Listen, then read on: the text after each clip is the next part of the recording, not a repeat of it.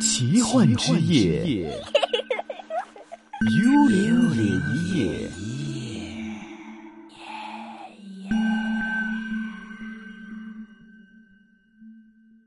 开始我们今天晚上的幽灵夜夜啊！今天呢，我们是依然为大家请来了我们的郑晴龙师傅，晴龙师傅您好。哎，大家好。对，今天呢，我们跟大家聊的这个主题呢，也是我们日常生活很常见的，就是这个厕所哈。嗯厕所啦就唔单止我哋听嘅鬼故多啦，嗯很多的一些的电视啊、电影啊，都会这个拍鬼片的时候都会选择一个场地，就是厕所。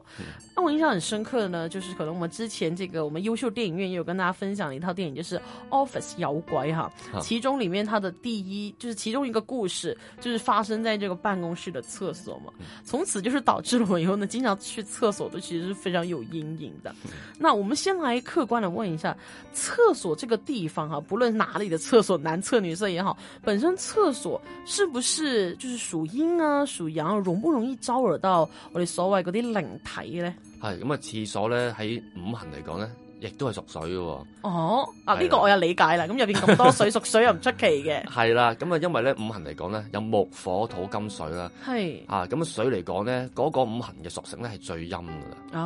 啊，咁十天干咧就會有甲、乙、丙、丁、戊、己、庚、辛、壬、癸。咁所以其實咧屬癸嘅癸水咧，嗰、個人咧嗰、個八字咧係屬水人咧，都係特別咧容易咧係誒同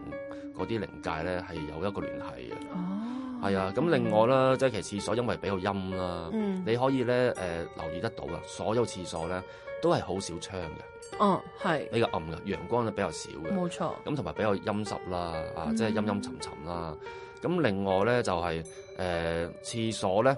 其實咧就係、比較係容易招惹佢嘅原因就係因為濕之外咧，就係因為咧其實廁所咧其實好多時咧都係起喺呢啲建築物嘅角落頭啊，嗯係。啊，我覺得係咁好多時走啦廊頭啊，或者尾啊咁樣美樣美啦，嚇，即係係啦，多數都係嘅，即係你誒、呃一間屋啊或者一個誒學校嘅廁所都係比較遠嘅。咁、嗯，而咧喺嗰個建築嘅結構嚟講咧，廁所嗯咧多多數咧都會喺角落頭咧，咁其實亦都係咧呢個靈體出沒嘅地方嚟嘅。係即係一個一間屋啦，或者一個建築嘅尾部咧，係比較多靈體聚集嘅。係啊，因為我哋誒、呃古時嘅建築咧，多數都係坐北向南嘅。嗯咁然後咧，就係、我哋誒嘅四個角落頭咧，多數都係咧東南啦、西北啦，啊之後咧西南啦，就東北嘅。嗯，咁呢個四個角落頭咧，就係、我哋俗稱嘅鬼門嘅嘅位置啦，即係有生門、哦死門、天門、地戶咁樣嘅。嗯咁所以咧，特別容易聚集咗啲靈體喺嗰度。 ，OK，即係廁嗯所本身就係佢個即係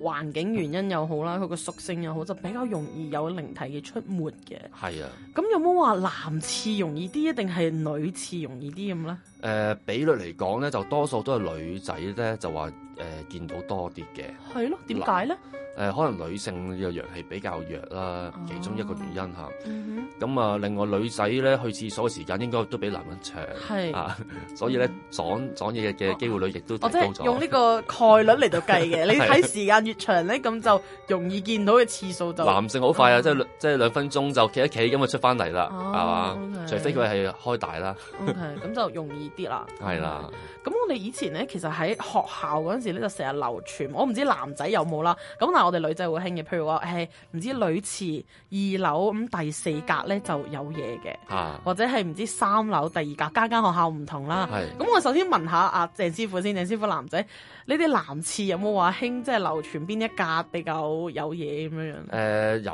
嘅，即係我自己發現咧，就多數都係咧最尾個格哦，最尾嗰格係啦， OK 即係概念就好似咧你去酒店咧，即係尾房就特別容易有，嗯係係咁係廁所都係嘅，尾格都特別容易有嘅，嗯，OK，所以就係、都呢呢啲傳說男廁都有嘅。都有嘅。 OK，、啊好啦，咁我哋繼續問嘅就係、其實呢啲即係譬如話邊一格有嘢咧，係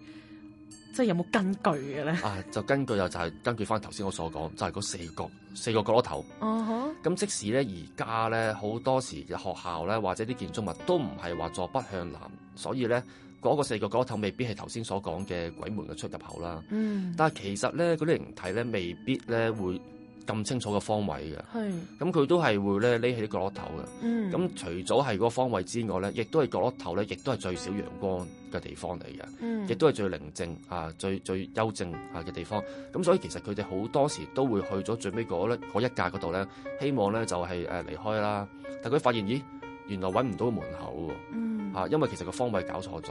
啊，咁佢淨係去咗角落頭，咁所以到最尾咧，好多時咧佢哋就停留咗喺嗰度啦，哦，所以就最後嗰格咧就有原因嘅。係啊，哦，我哋唔係最後，我記得我哋學校唔係嘅，我哋係唔知咩二樓第四格咧，原因就係因為唔可能嗰間廁所壞啦， 咁長年都鎖喺度嘅，係咁就所以就我哋可能就覺得有啲唔唔唔清楚啦。係，但我試過咧，有一次個同學就係、啊我哋女仔咧，譬如第一格、第二格咁樣，我哋知道對方喺隔離嘅，咁但係咧無啦啦可能望下隔離又冇腳嘅喎。係就呢啲情況好驚啦。咁但係會唔會真係即係有類似嘅情況發生咧？誒、都有聽過就係咧，又係誒、即係個男男同學啦，好急啦，咁去咗其中一格啦，咁佢就聽到隔離啊，都唔知係真定假啦嚇，聽到隔離話喂有冇廁紙咁樣 啦，冇 啊，冇啊。冇啊，啊！佢又佢又啊，好好誒、好好好有善心嘅嚇，咁、佢又將佢嗰即啲係一張呢寶貴一嘅半咁樣俾你啦。俾佢啦。咁你啲廁所係最尾咧，誒、最底嗰層咧係一定係係係係留空咗噶嘛係。咁佢又誒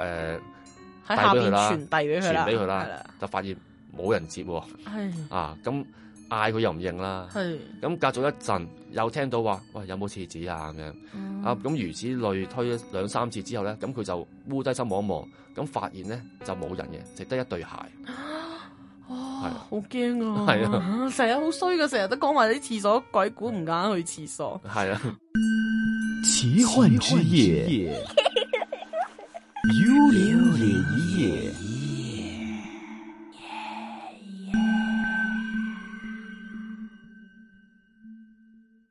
除此之外啦，我覺得廁所另外一個好驚嘅咧，就係塊鏡啊。啊，通常我哋香港睇到嘅廁所，基本上一出嚟都有好大一塊鏡咁樣喺嗯個洗手盤上面咁樣，可能可能俾你梳洗下成啦咁樣。咁但係好多鬼故咧都係話，譬如話洗洗下手，突然之間一抬頭就發覺後邊原本冇嘢嘅，咁但係又有啲嘢出現啦。咁鏡呢樣嘢咧，又同我哋個五行入邊，佢又係屬咩？又關唔關靈體事嘅咧？咁啊鏡咧就屬金嘅，咁啊金就生水啦。咁另外其實鏡咧係一個咧誒、吸同埋放能量嘅一個工具嘅。咁、咁所以你要誒、呃都會留意到啊，好多時咧舊時咧嗰派嘅風水師都係會用八卦鏡啊啊，有粒鏡同凸鏡或者係平鏡咁樣嘅。嗯咁其實佢係一個能量嘅誒、呃接收同埋嗰個誒、媒介嚟嘅。哼嗯哼咁啊，如果係佢吸收咗啲唔好嘅氣場咧，咁某個時候可能發放翻出嚟都唔出奇咁樣哦啊，亦都好可能就係大家疑神疑鬼啦，啊嗯啲光線好暗啊，你見到啲嘢好似有好似冇咁樣嗯樣，就嚇親自己咁樣。嗯，OK，所以啲鏡咧就係、可能人哋疑心生暗鬼就多啲嘅，可能一時係眼花睇錯咗，或者你隔離嗰個即係女仔本身係化妝嘅，入去卸咗個妝出嚟，你又覺得見到唔應該見到嘅嘢啦。咁樣係啊，，咁所以我哋風水咧都成日都聽人講就話啦吓，誒、床頭咧就唔好擺鏡嗯，啊，唔好照到自己啊，嗯因為好容易撞嘢就咁解啦。哦，即係屋企，譬如話房間入邊如果擺鏡嘅話，就唔好擺可以照到自己嘅地方。係啦，咁多數都唔會咁做嘅，咁、嗯但係咧，誒、以前嚟講咧，就係、好多時犯咗錯誤就係擺咗部電視機，咁啊、哦電視機咧就有塊玻璃，咁其實佢唔係鏡嚟嘅，但係咧都係會有折射光線嘅嘅嘅嘅作用啦作，用啦，咁所以咧都係當係一個鏡啦。嗯咁最多誒喺、床頭會擺鏡嘅咧就係酒店、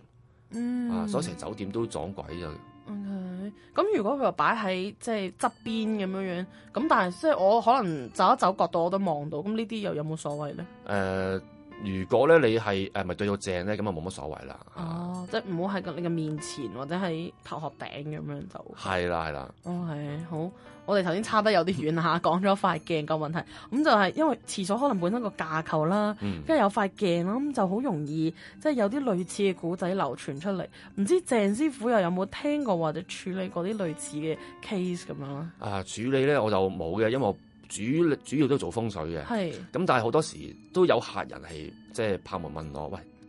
誒、其實我就好似撞咗嘢，但係其實咧，佢佢又唔想去揾一啲即係誒，